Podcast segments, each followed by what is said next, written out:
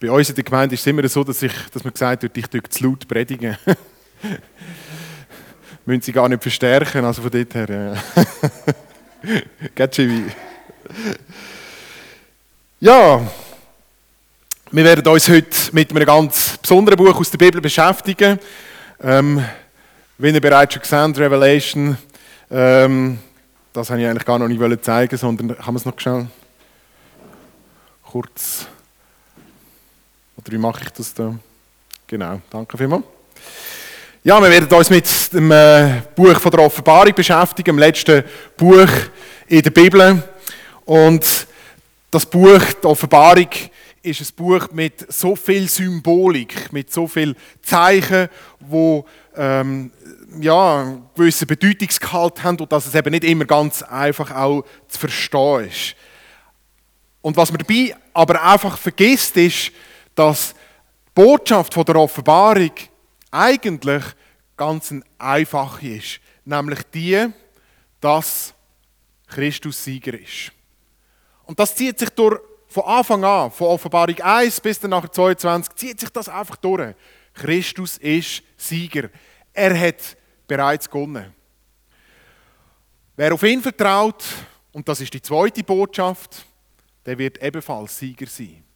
Dass die, die mit Christus unterwegs sind, werden ebenfalls siegen. Ganz ein einfaches Buch, ganz eine einfache Botschaft. Und ich glaube, das müssen wir uns immer wieder neu bewusst werden, die Offenbarung, auch wenn sie so viel Symbolik und so viel komplexe Zusammenhänge scheinen zu haben, die Botschaft ist ganz einfach.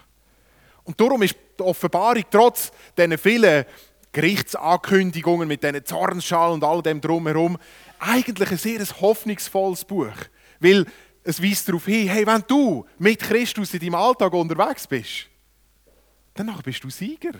Dann hast du die Möglichkeit zu gewinnen. Dann wirst du auch, dann, wenn der Berg noch so hoch ist vor dir, dann wirst du überwinden, weil du mit Christus unterwegs bist. Weil Christus den Berg eben schon überwunden hat und weil er mit dir ist in deinem Alltag drinnen. Die Offenbarung, das wissen vielleicht die einen oder anderen, ist ja vom Johannes verfasst worden. Er ist der Jünger von Jesus, wo sehr nah mit ihm unterwegs war. Er ist einer der drei engsten Jünger, die eben mit Jesus unterwegs war. Und er ist äh, auf der Insel Patmos ist er gefangen worden. Und jetzt nehme ich da, versuche ich da die Karte zu aktivieren, wenn das funktioniert. Äh,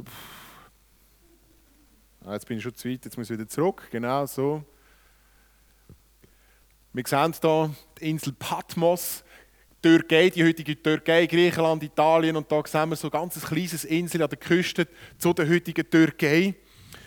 Und das Buch von der Offenbarung fängt mit der Begegnung von Johannes an, mit einer ganz beeindruckenden Gestalt. Und man merkt während dem Lesen, es, geht, es ist Christus, wo ihm da begegnet, der auferstandene Christus, der zur Rechten von Gott thront und ihm ist alle Macht gegeben. Und in dieser äh, Art begegnet dann nachher eben auch Christus dem Johannes. Und er gibt ihm den Auftrag, all die Sachen, die er jetzt sagt, die er ihm weitergeht, aufzuschreiben. Und zwar an sieben Gemeinden.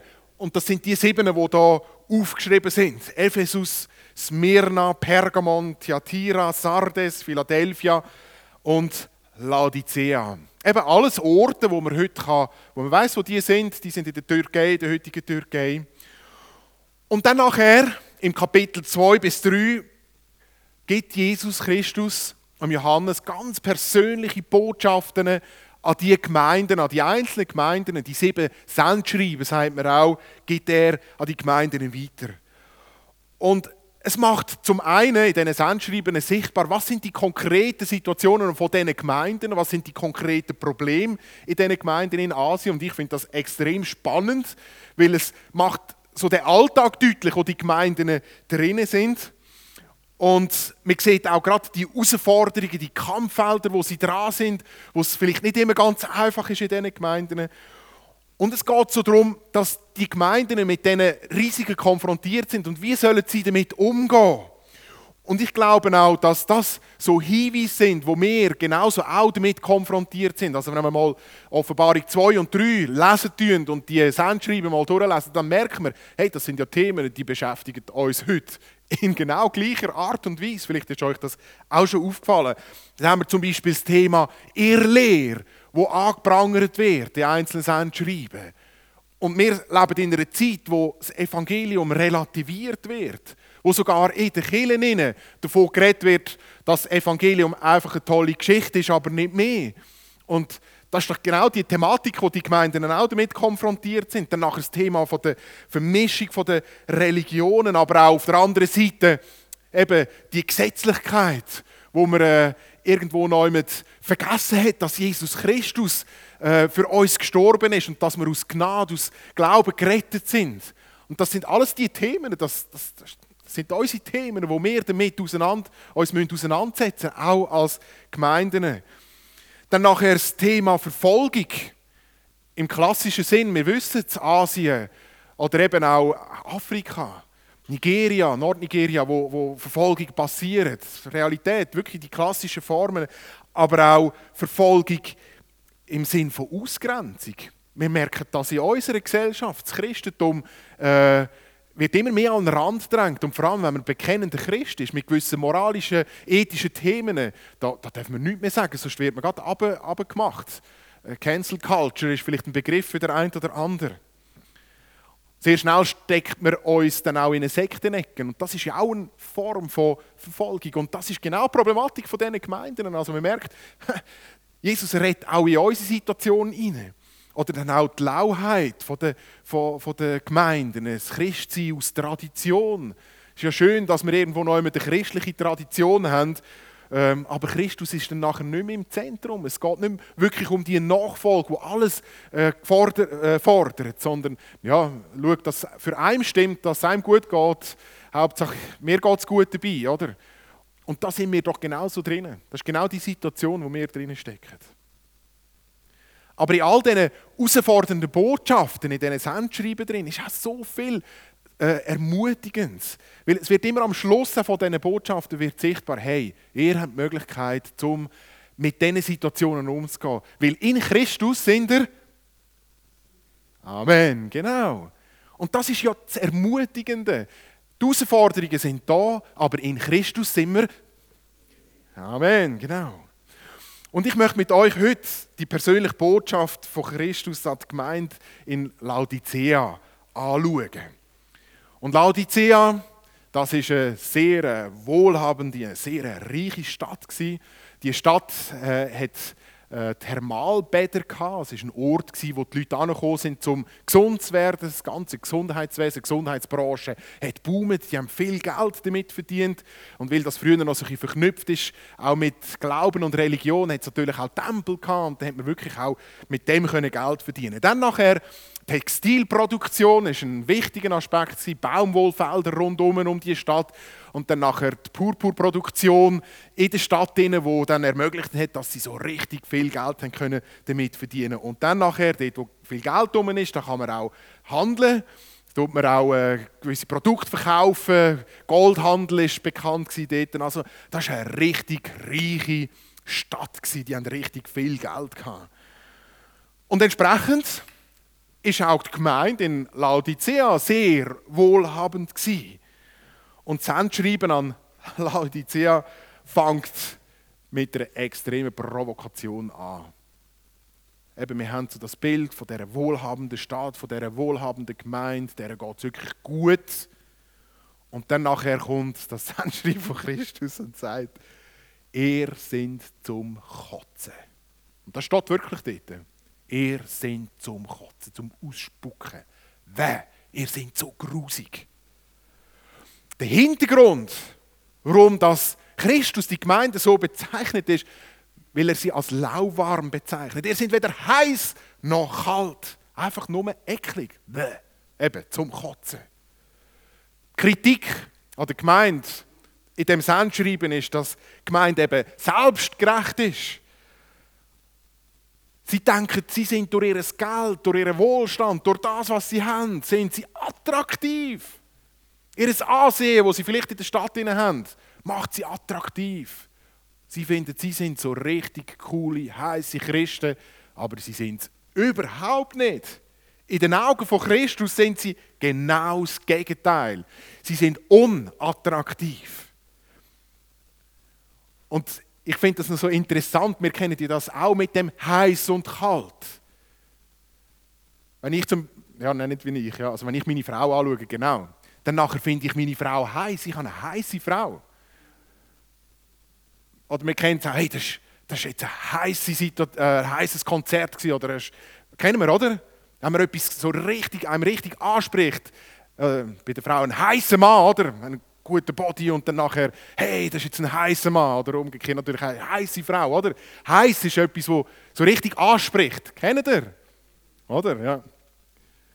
Und was macht so ein Mann oder eine Frau heiß? Ja, das Erscheinungsbild, das Äußere, die Kleidung, die Schminke, das Auftreten, wie jemand rüberkommt.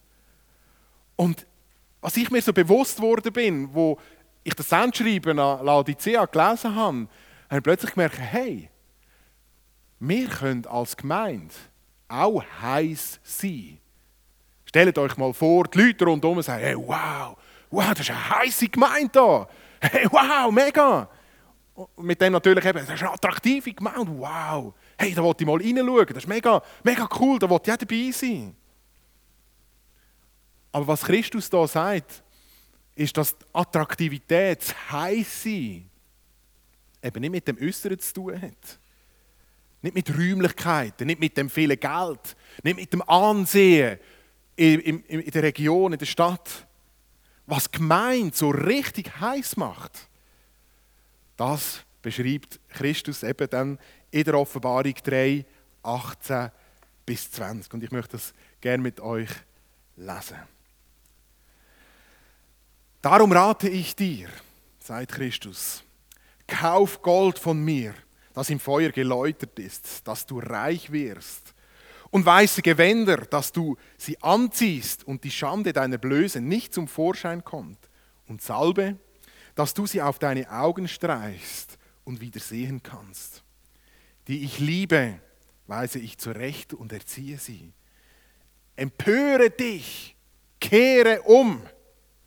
Siehe, ich stehe vor der Tür und klopfe an.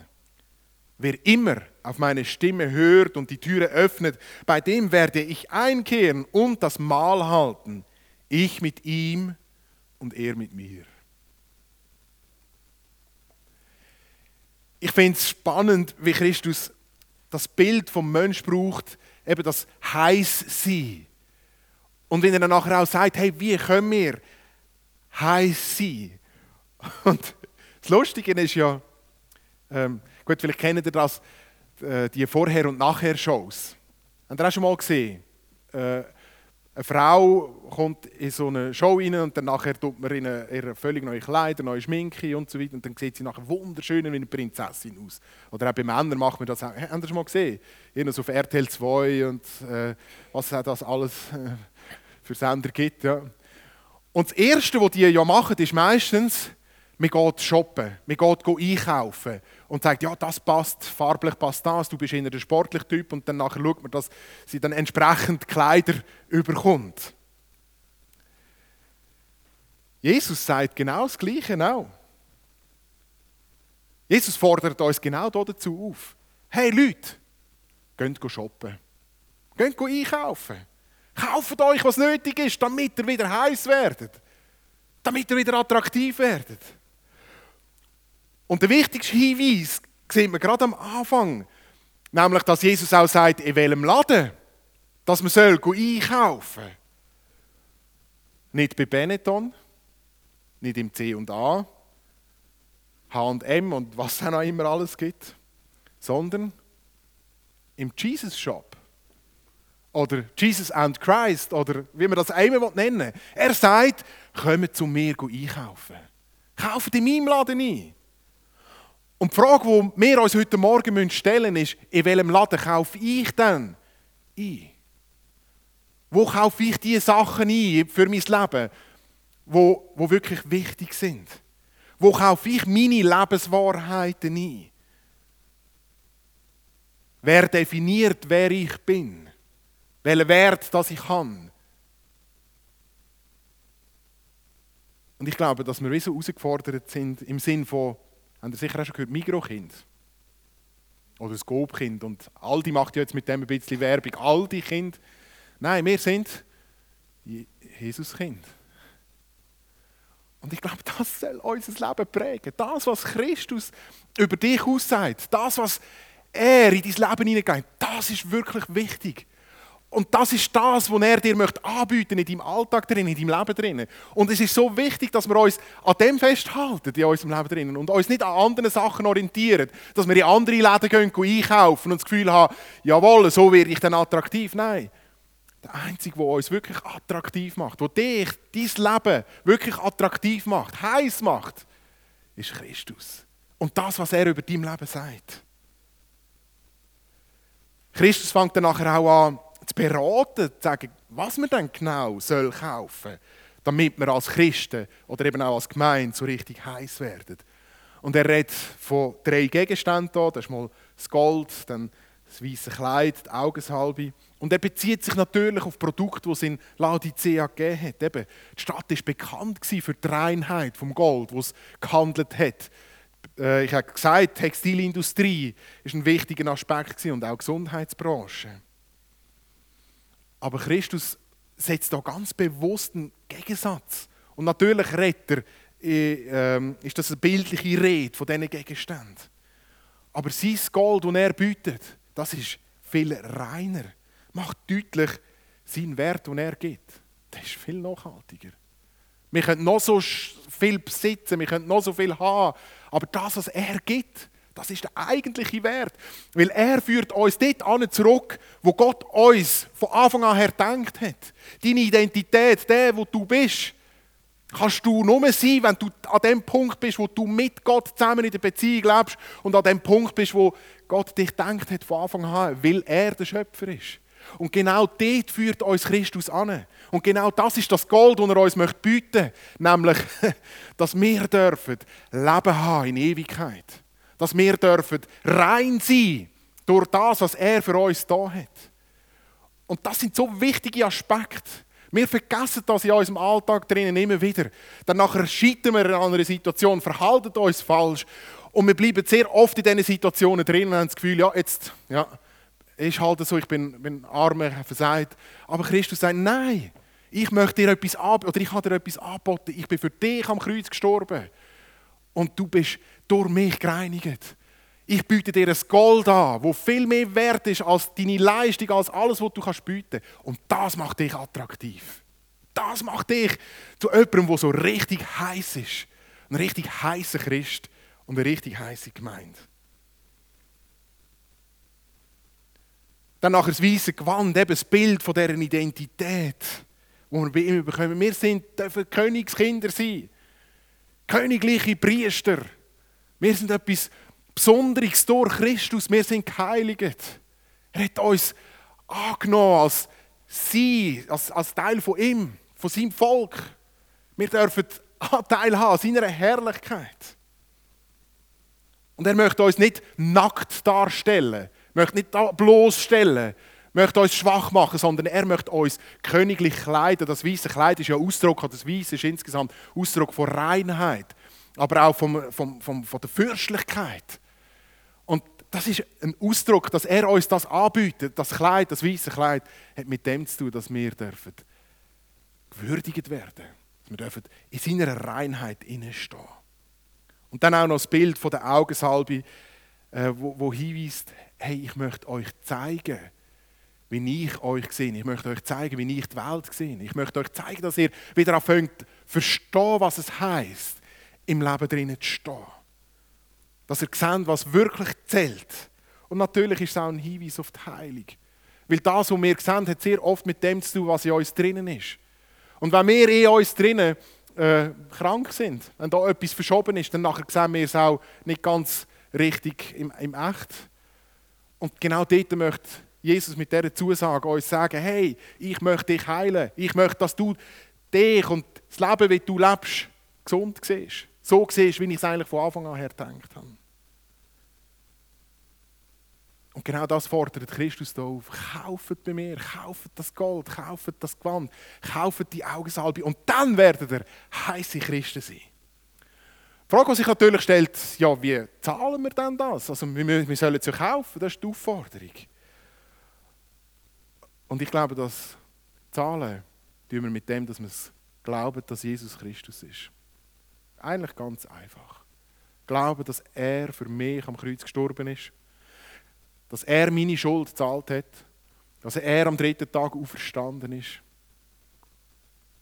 und dass ich durch ihn ein neues Leben habe. Dann werden wir heiße Christen. Und so werden wir von dem Gold bekommen, werden wir das weiße Gewand haben und werden auch die Augensalbe können aufstreichen, dass wir sehen können, wie Gott sieht. Eine zweite Aufforderung klingt auch eher so ein ungewöhnlich. Ich weiß nicht, ob euch das aufgefallen ist, wo es dann heißt, äh, jetzt muss ich da auf, auf dieser Seite her schauen, empöre dich. Kehre um, empöre dich. Empöre dich. Das ist ein sehr emotionales Wort. Ein heißer Christ muss sich empören. Eine heiße Gemeinde soll sich empören. Es wird emotional. Man kann es auch übersetzen mit ereifern. Zeloten sind ja Jünger bei Jesus gewesen, das sind Zeloten und das sind so Terroristen in der damaligen Zeit. Die haben äh, Selbstmordanschläge gemacht auf die Römer.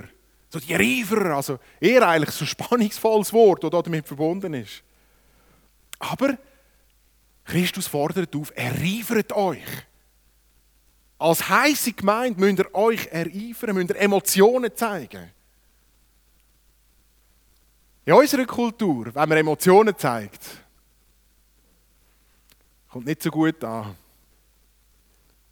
Als Schweizer ist man wohl temperiert. Ja, nicht zu viele Emotionen zeigen.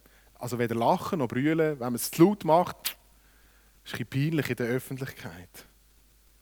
Eigentlich ist es eher ein Zeichen von Schwäche, wenn man Emotionen zeigt. Man hat sich nicht im Griff. Hey, und natürlich geht es da nicht um, dass man ständig umschreit, irgendwie ständig am Brüllen ist, laut lacht. Ja. Aber was ich glaube, was Christus da möchte darauf hinweisen ist, lassen wir uns durch die Begegnung mit ihm bewegen? Was löst die Begegnung mit ihm aus? Und ich glaube, die Begegnung soll bei uns auslösen, dass wir umkehren, dass wir getroffen sind in unserem Herz und dass wir uns von ihm in seine Richtung bewegen lassen. Apostelgeschichte 2, der Petrus, wir haben ja ähm, gerade vor kurzem Pfingsten gefeiert, Geistausgüssung, Apostelgeschichte 2, der Petrus erlebt die Geistestaufe und steht nachher auf die Straße, geht predigen. Und er redet zu diesen Leuten und als Folge von seiner Predigt war dann, dass die Leute tief getroffen sind in ihrem Herz. Was müssen wir tun, damit wir gerettet sind? Wann bist du das letzte Mal so getroffen worden vom Evangelium? Und ich glaube, um dass wir heiße Christen sein können, müssen wir uns immer wieder auch von dem Evangelium treffen lassen. Das Risiko ist, dass wir, weil wir halt schon lange unterwegs sind, dass, dass es so eine Tradition wird. Wir hören es immer wieder und es ist so abgeschliffen und man macht einfach Sachen, damit, damit man es gemacht hat. Und dass es eben dann nicht mehr trifft. Und ich glaube, es ist gerade das auch die Aufforderung von Christus an uns, dass wir uns durch das Evangelium, durch die Begegnung mit Jesus Christus immer wieder neu äh, herausfordern lassen, immer wieder neu treffen lassen. Und ich möchte gerade heute Morgen euch ermutigen, euch mal zu fragen, was löst die Begegnung mit Jesus bei mir noch aus? Bin ich bewegt? Eben, es muss nicht immer äh, das Brüllen sein oder das Lachen, aber ich glaube, dass die Emotionen ein wichtiger Bestandteil sind in der Beziehung zu Jesus. Weil er möchte uns ansprechen, er möchte uns zeigen auch, wer er ist und was er möchte tun in unserem Leben drin.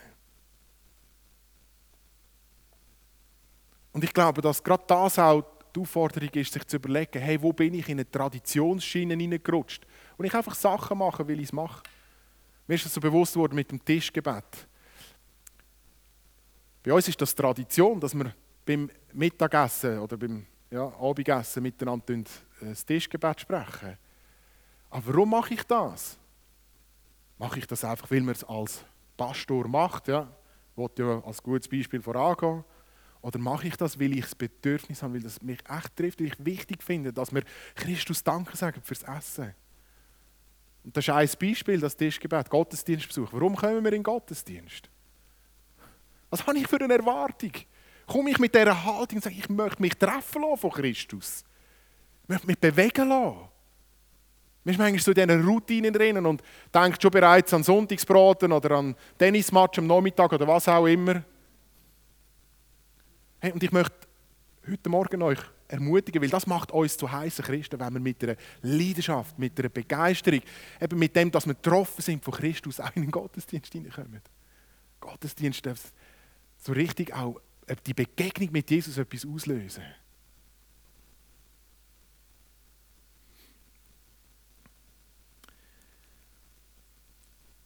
Dann kommt mir gerade noch in den Sinn, ich habe ja da eigentlich so die drei Punkte ein bisschen bildlich dargestellt.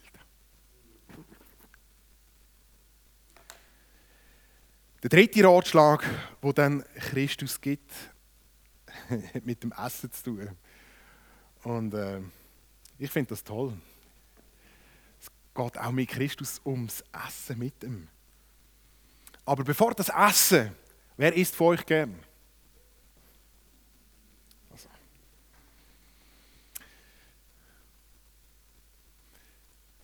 Bevor man zum Essen kommt, müssen gewisse Voraussetzungen erfüllt sein.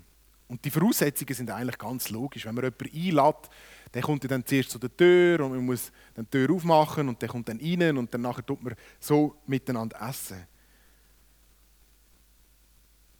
Und wenn, jetzt jemand, wenn man jemanden einlädt, das ist bei uns auch schon passiert, dann war der vor der Tür und hat geläutet. Und wir haben es nicht gehört, weil die Glocke kaputt ist. Und der ist dann nachher wieder gegangen, weil wir haben es nicht gehört.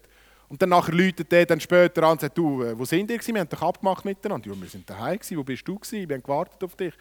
Ja, die Glocke ist nicht gegangen. okay. Ja. Vielleicht haben wir schon so Situationen erlebt. Wir haben einfach nicht gehört, dass jemand da ist. Man muss klopfen, das Läuten an der Tür eben hören. Und die Tür aufmachen. Und genau das ist das, wo Christus ja da sagt, hey, ich klopfe an die Tür. Ich klopfe an die Tür. Lasst mich rein. Mach die Tür auf. Und ich glaube, es, ist, es gibt zwei Arten, wie wir mit dem Klopfen äh, können umgehen. Wie wir mit dem Umstand können umgehen dass man eben muss die Tür aufmachen muss. Und ich möchte das an einem Beispiel zeigen, das ich daheim erlebe, in meiner Familie. Also ich nehme euch jetzt ein bisschen mit in meinen Alltag mit drei Mädels daheim. Zwei im Teenageralter, eine nahezu im Teenageralter. Bei uns ist es oft so, dass Kinder, wenn sie von der Schule heimkommen, äh, vor dem Mittagessen dann noch schnell ins Zimmer raufgehen. Wir noch parat machen vom, äh, vom Essen und so weiter.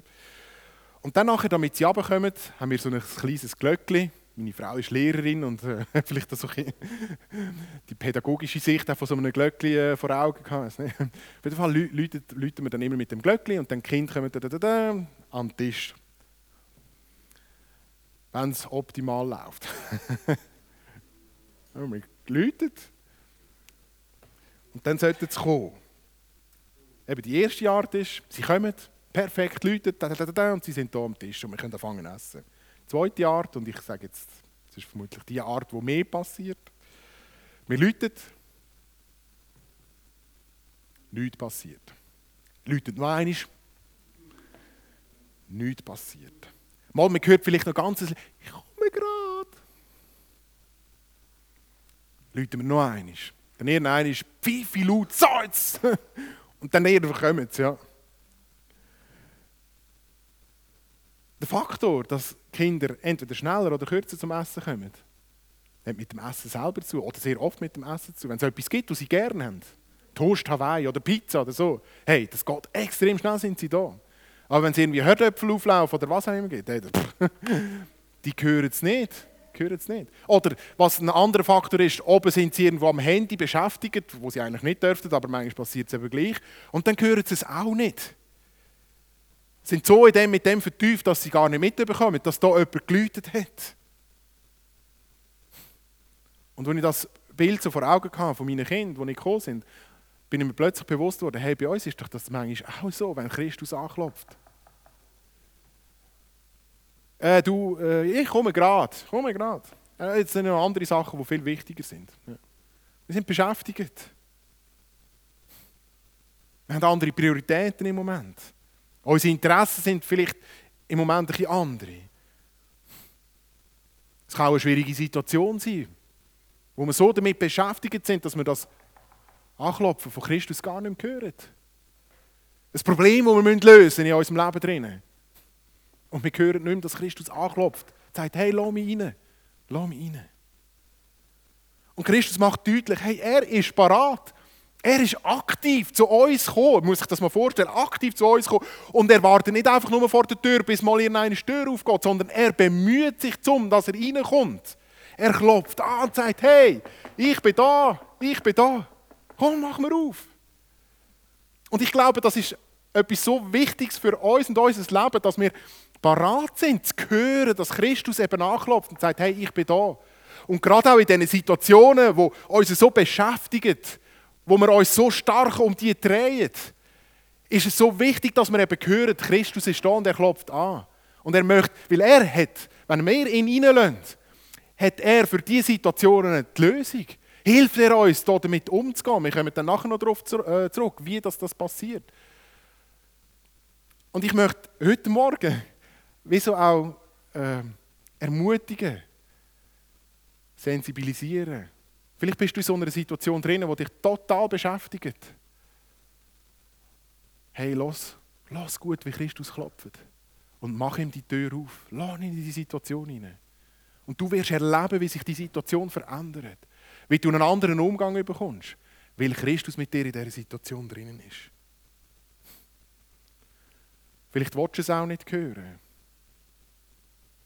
weil du dich schämst, weil du in dein Leben hineinschaust und merkst, hey, das ist so eine Unordnung. Mein Haus, mein Lebenshaus ist so durcheinander. Ich traue mich Jesus nicht dort anzulassen. Aber gerade in dieser Situation ist es so wichtig, dass man sagt, mal, lass die Tür auf, mach die Tür auf. Weil er ist der, der kommt, aufräumen das Essen, wo Jesus bietet, ist nämlich gerade für diese Situationen gedacht. Weil das Essen ist ein reinigendes Mahl. Und ich weiß, verschiedene Ausleger äh, haben Mühe, wenn man jetzt das Abendmahl drin hineinlegt. Ich mache es jetzt, weil ich, das ist mir so stark aufs Herz gekommen. Und ich finde es so wichtig, weil was essen wir mit Jesus?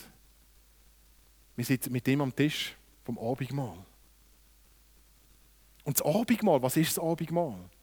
Es ist die Erinnerung, dass Christus für uns am Kreuz gestorben ist, was er alles für uns da hat. Das Blut vergossen, sein Leib gebrochen. Es ist das Zeichen der Rettung. Hey, und wenn wir in Schwierigkeiten drin sind, was brauchen wir dort? Ein Zeichen der Rettung. Eine Erinnerung, da ist einer für uns am Kreuz gestorben. Was brauchen wir, wenn wir ein unordentliches Haus haben? Das Zeichen der Rettung, der Erlösung, der Befreiung. Genau das. Und das ist das Abendmahl. Sichtbar, schmöckbar, im Abendmahl drin.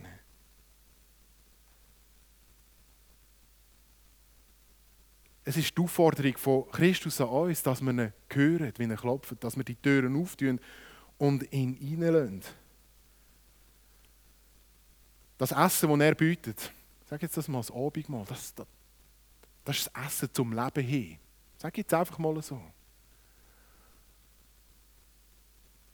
Was ist dein Lieblingsessen? Raclette, Fondue, was auch immer. Hey, wie wäre es, wenn es das Abendmahl wäre?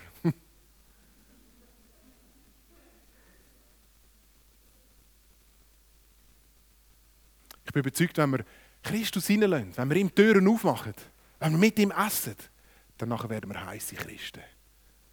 Dann werden wir so richtig attraktiv als Gemeinde. Dann passiert das, was Jesus da verheißen hat, Christus da verheißen hat. Nämlich, dass wir eben Sieger sind. Dass wir eben durchbrechen. Und dass darf geistliches Leben entstehen, dass es darf wachsen und dass seine Gegenwart auch andere Menschen kann berühren.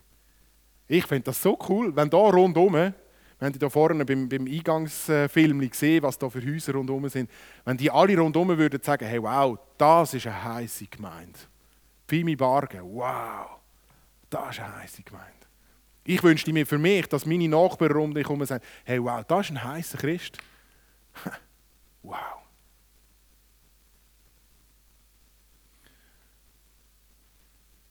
Christus fordert uns auf, dass wir heiße Christen werden. Heiße Gemeinden. Und darum ratet er uns, dass wir bei ihm gehen, einkaufen, dass wir bei ihm gehen, gehen shoppen. Sein Gold, sein Gewand, sein, äh, seine Salbe. Er ratet uns, dass wir uns bewegen lassen durch die Begegnung mit ihm. Dass wir auf die Begegnung reagieren. Dass wir uns berühren lassen. Und er ratet uns auch, dass wir mit ihm essen sollen. Und genau das machen wir jetzt miteinander, wenn wir das Abendmahl feiern. Dass wir vielleicht ganz neu uns wieder bewusst sind, da ist Christus, der in mein Leben hineinkommt und er möchte mein Leben ordnen. Er möchte mir helfen in meiner herausfordernden Situation. Er ist da und klopft jetzt da. Das Abendmahl ist parat. Und es ist an uns, dass wir die Tür aufmachen, ihn reinlassen und ganz bewusst miteinander jetzt das Zeichen von der Erlösung, von der Rettung äh, feiern. Ich möchte euch alle ganz herzlich einladen, auch jetzt in das Abendmahl. Bitte ähm, das Lobpreisteam führen, dass ihr vielleicht schon jetzt auch äh, fein anfangen zu spielen. Ich würde gerne beten und würde dann nachher die Einsetzungswort lesen und dass man dann nachher das Abendmahl so verteilen.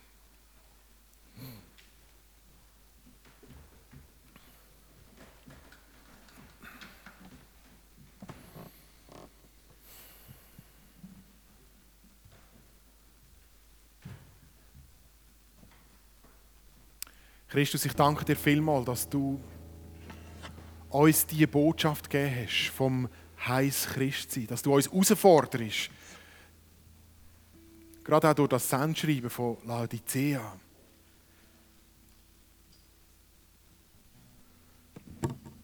Dass wir dürfen wieder neu heiße Christen werden, attraktive Christen werden. Und ich danke dir einfach für den Anstoß, den du uns heute Morgen gegeben hast. Dass du uns die Möglichkeit hast, dass wir dürfen unsere Lebenswahrheiten bei dir einkaufen dürfen. Dass du uns möchtest heil machen.